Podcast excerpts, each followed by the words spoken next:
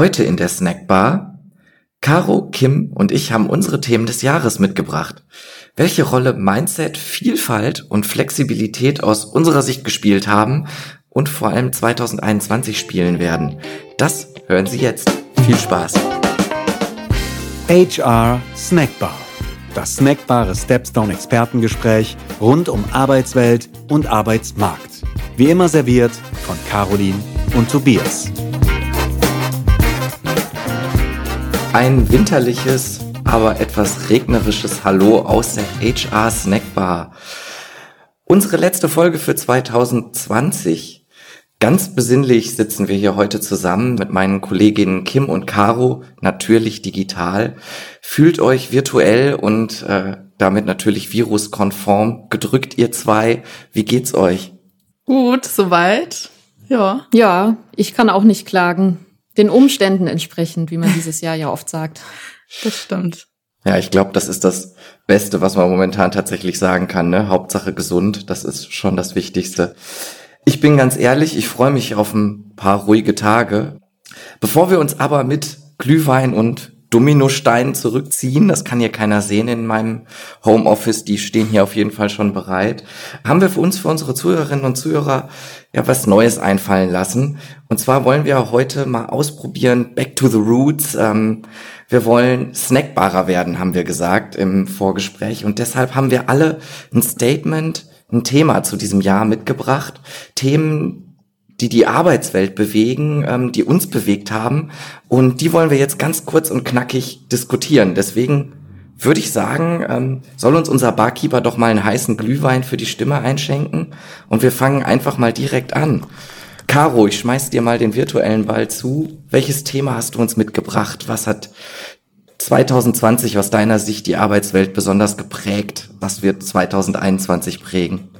Ja, was ich äh, mir überlegt habe oder worüber ich sehr gerne mit euch sprechen möchte, ist tatsächlich das Thema Mindset. Denn ich glaube, in diesem Jahr war eine flexible und vor allem agile Denkweise eine ganz wichtige Voraussetzung, um sich an die neuen Gegebenheiten anzupassen. Wir haben auch in mehreren Podcast-Folgen mehr oder weniger direkt und indirekt über das Thema gesprochen. Also das Thema Mindset, die Themen Denken, Umdenken, Denkweisen anpassen, agiler werden, flexibel werden. Das sind alles Themen, über die wir sehr viel gesprochen haben. Und Warum ich das Thema mitgebracht habe, ist nicht nur, weil viel in diesem Jahr darüber gesprochen wurde, sondern auch, weil mich so ein bisschen die Frage umtreibt, wie kann man denn ein Mindset ändern? Meine Frage an euch wäre, wenn ihr euch jetzt vorstellt, ihr seid Führungskraft und merkt, jemand müsste sein Mindset so ein bisschen umprogrammieren. Wie geht man da vor? Was kann man als Führungskraft tun? Was kann man dem Mitarbeiter oder der Mitarbeiterin auf den Weg geben, damit die die Möglichkeit haben, ihr Mindset langfristig zumindest mal doch ein bisschen anzupassen, um zukünftig besser auf solche Situationen reagieren zu können? Ja, das finde ich ein sehr spannendes Thema und eine spannende Frage tatsächlich.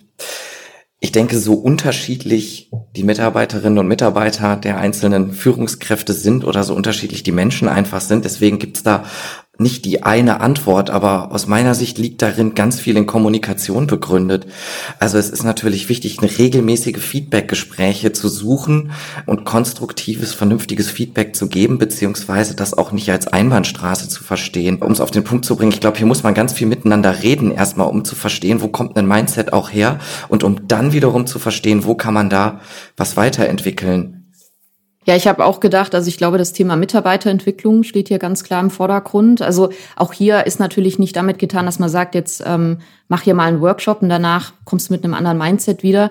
Aber dass man einfach versucht, durch die Personalentwicklung oder Mitarbeiterentwicklung zumindest mal gewisse Rahmenbedingungen zu schaffen, also gewisse Impulse zu setzen, die dem Mitarbeiter ermöglichen, neue Perspektiven vielleicht auch mal einzunehmen und ich denke, generell müssen wahrscheinlich im Unternehmen die Rahmenbedingungen dafür da sein, dass man sich anpassen kann. Also wenn zum Beispiel Prozesse und Strukturen sehr, sehr stark oder starr sind, dann ist es natürlich wahnsinnig schwierig, auch etwas zu ändern. Also ich glaube, wahrscheinlich ist die Frage sehr, sehr wichtig, erstmal dem nachzugehen, warum verhalten sich die Menschen, wie sie sich verhalten. Also liegen da private Gründe vor oder bieten wir in unserem Unternehmen einfach nicht die Rahmenbedingungen um sich hier umzuorientieren. Also äh, machen wir es zum Beispiel extrem schwierig, Prozesse einfach anzupassen oder wie du auch meintest, ist das vielleicht gar nicht so in den Strukturen vorgesehen, dass man eben mit den Mitarbeitern über solche Dinge spricht. Was haben wir für eine Unternehmenskultur?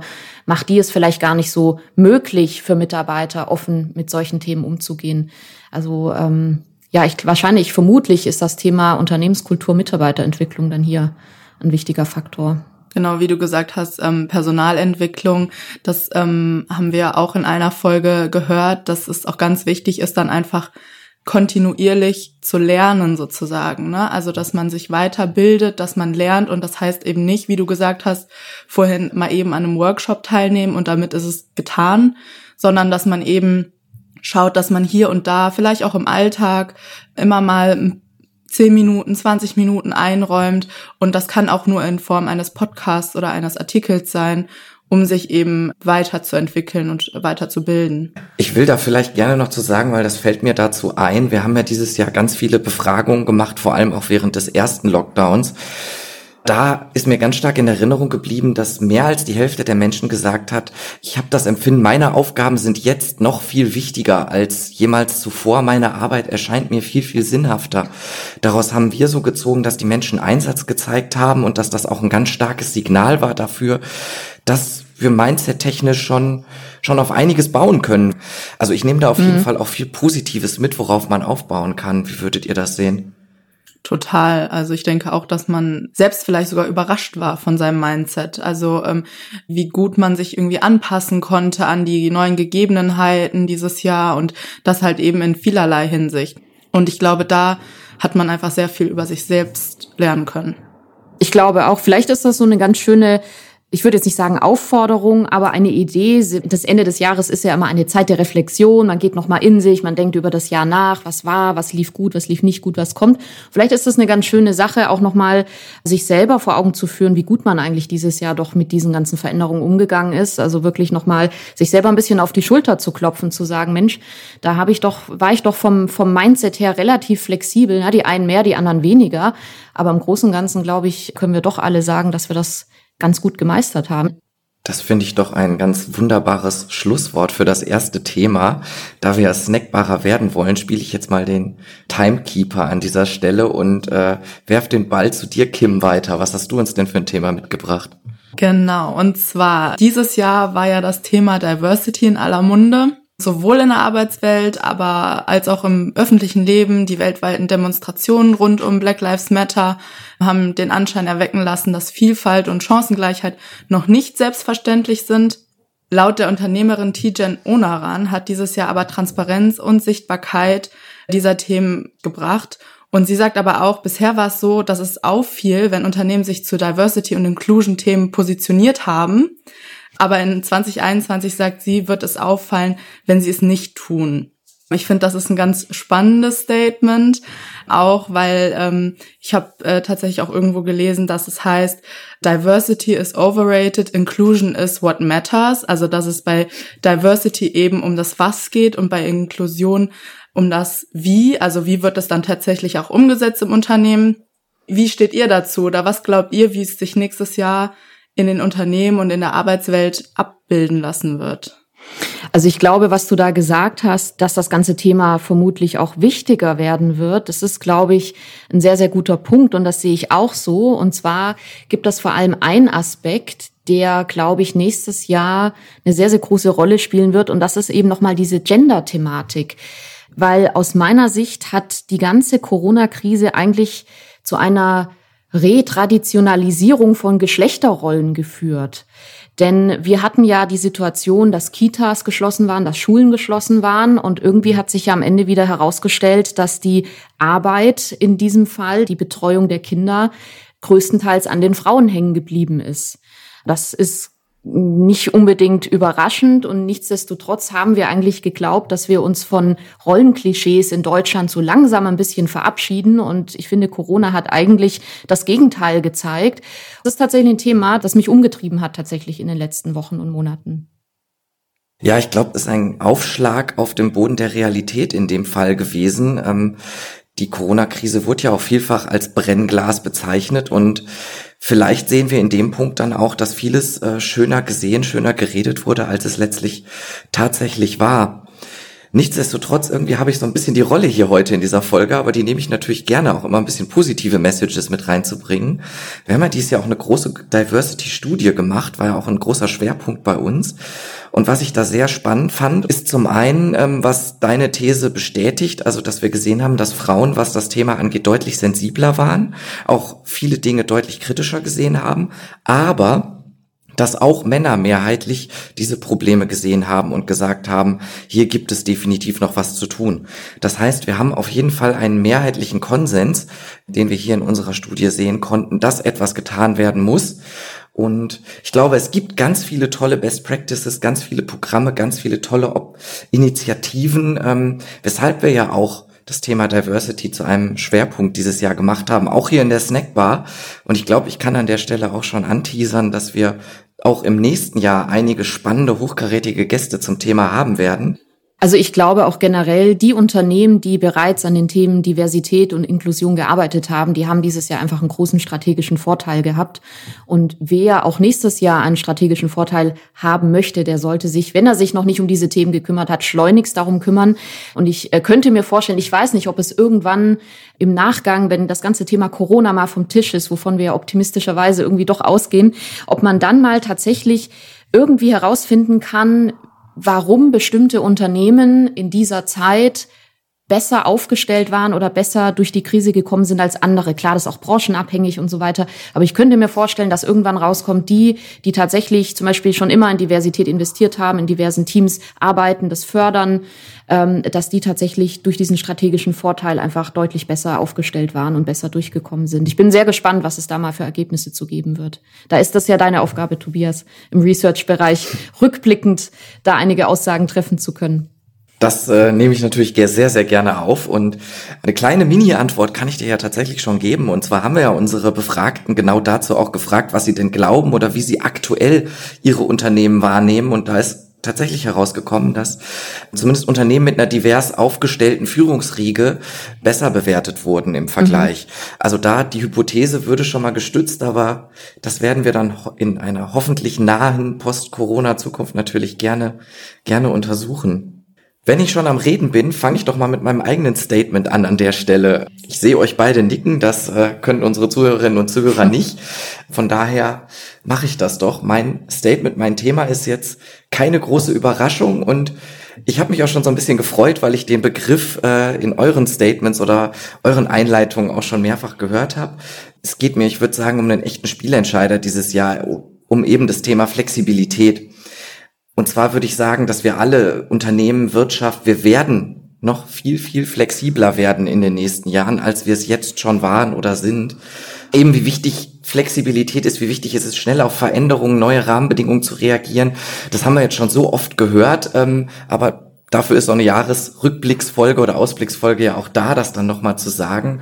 Und es wird da eben auch nach der Krise, das ist mir noch viel wichtiger, gar kein Zurück mehr geben, sondern es wird noch viel wichtiger werden, und auch vorher haben wir ja schon gesagt, wie wichtig Flexibilität ist, aber es wird eben noch wichtiger werden. Die größte Konstante ist die Veränderung und deshalb sagen zum Beispiel auch die Personaler, die wir befragt haben, äh, dass die wichtigste Fähigkeit von Kandidaten in diesem Jahr und in den nächsten Jahren Flexibilität sein wird und deshalb aus meiner Sicht einfach die Metakompetenz der Zukunft, würde ich sozusagen sagen. Ich würde vielleicht ganz kurz mit einem ergänzenden Zitat einsteigen. Und zwar hast du gesagt, Veränderung ist die größte Konstante. Und da fällt mir ein Zitat ein, das, glaube ich, sehr gut dazu passt. Und zwar, Flexibilität ist die größte Sicherheit. Ich finde, das ergänzt sich ganz gut. Also zum einen, wir müssen immer mit Veränderungen rechnen. Aber Flexibilität gibt uns in dieser Zeit eben eine gewisse Sicherheit. Und ich glaube, dass wir in Deutschland generell recht gut darin sind, Unsicherheit zu vermeiden. Das ist so eine kulturelle Mindset-Sache. Von der Mentalität her sind wir ja nach Hofstedes Kulturdimension ganz, ganz tolle Unsicherheitsvermeider. Ich glaube, das Problem bei uns ist, dass wir manchmal den Weg dorthin wo wir sein wollen, na, zu den Zielen und zu der Vision oder Mission, die wir haben, dass schon das große Ziel ist, immer Unsicherheit zu vermeiden, nur dass wir manchmal nicht besonders modern sind in dem Weg, wie wir dorthin gehen. Also was ich damit meine, um mal ein Beispiel zu geben, das Thema flexible Arbeitszeiten. Wir alle wissen in Deutschland, dass flexible Arbeitszeiten, und das gehört ja irgendwo zum Thema Flexibilität, ein wahnsinnig wichtiges Thema sind. Wir kennen dieses Thema, wir beschäftigen uns damit. Die Umsetzung wiederum ist irgendwie nicht besonders gut. Also wenn man auch Leute fragt, wie definierst du flexible Arbeitszeiten, dann merkt man, dass ganz viele Leute gar nicht so genau wissen, was das eigentlich bedeutet. Und es gibt unwahrscheinlich viele Modelle, die bei uns in Deutschland aber noch nicht gang und gäbe sind, wenn man das jetzt zum Beispiel mit äh, den USA vergleicht oder skandinavischen Ländern. Also bei uns denkt man oft, flexible Arbeitszeiten bedeutet vielleicht, dass man Gleitzeit hat. Es gibt aber so viele andere Modelle. Es gibt ja Homeoffice, es gibt Jobsharing, ähm, es gibt eine ganze große Bandbreite an Möglichkeiten, flexibler zu werden.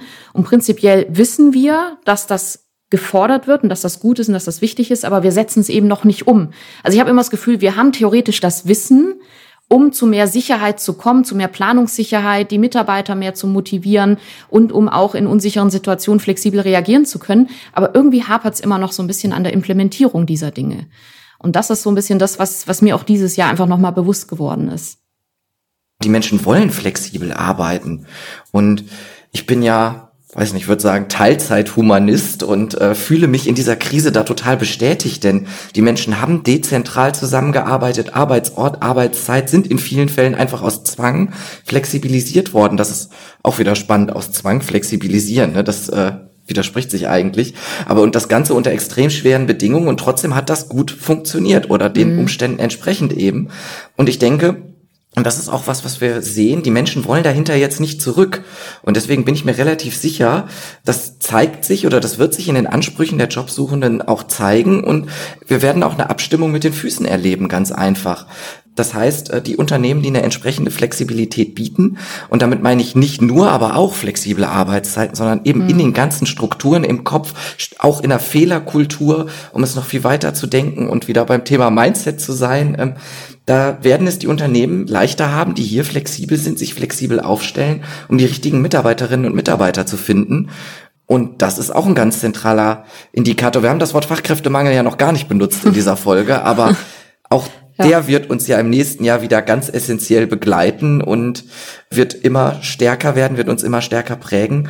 Das heißt, ähm, auch da wird Flexibilität dann einfach, ich glaube, das hattet ihr auch schon gesagt, ein ganz wichtiger Attraktivitätsfaktor werden. Definitiv. Wichtiger Attraktivitätsfaktor und eben auch hier wieder das Thema strategischer Vorteil. Wer hier modern war in Deutschland, wer sich schon mit diesen Themen auseinandergesetzt hat, der war hier ganz klar im Vorteil. Denn ähm, es gab Unternehmen, da war es gang und gäbe, im Homeoffice zu arbeiten. Da war das für die Leute gar kein großes Problem, von heute auf morgen komplett ins Homeoffice umzuziehen, weil sie kannten das Prozedere schon. Und es gab Unternehmen, die grundsätzlich das Thema Homeoffice abgelehnt haben bisher. Und die mussten ja erst mal gucken, dass sie noch Laptops bestellen, weil es teilweise Mitarbeiter gibt, die noch Standrechte Rechner haben oder so, was man da alles für Geschichten gelesen hat. Da waren manche Arbeitgeber richtig am Rotieren, um ihre Mitarbeiter mobil und digital nach Hause schicken zu können.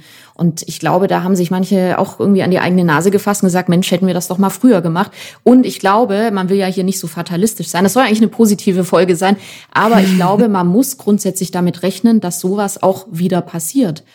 Das Coronavirus wird vermutlich nicht das letzte Mal gewesen sein, dass wir weltweit in einer Ausnahmesituation sind. Und ich glaube, das war für viele jetzt nochmal so ein Augenöffner, dass in einer Krisensituation sich wirklich zeigt, wer ist modern, wer geht mit der Zeit, wer ist am Puls der Zeit und wer hat die letzten Jahre, wenn nicht sogar Jahrzehnte in vielerlei Hinsicht schlicht und einfach verschlafen.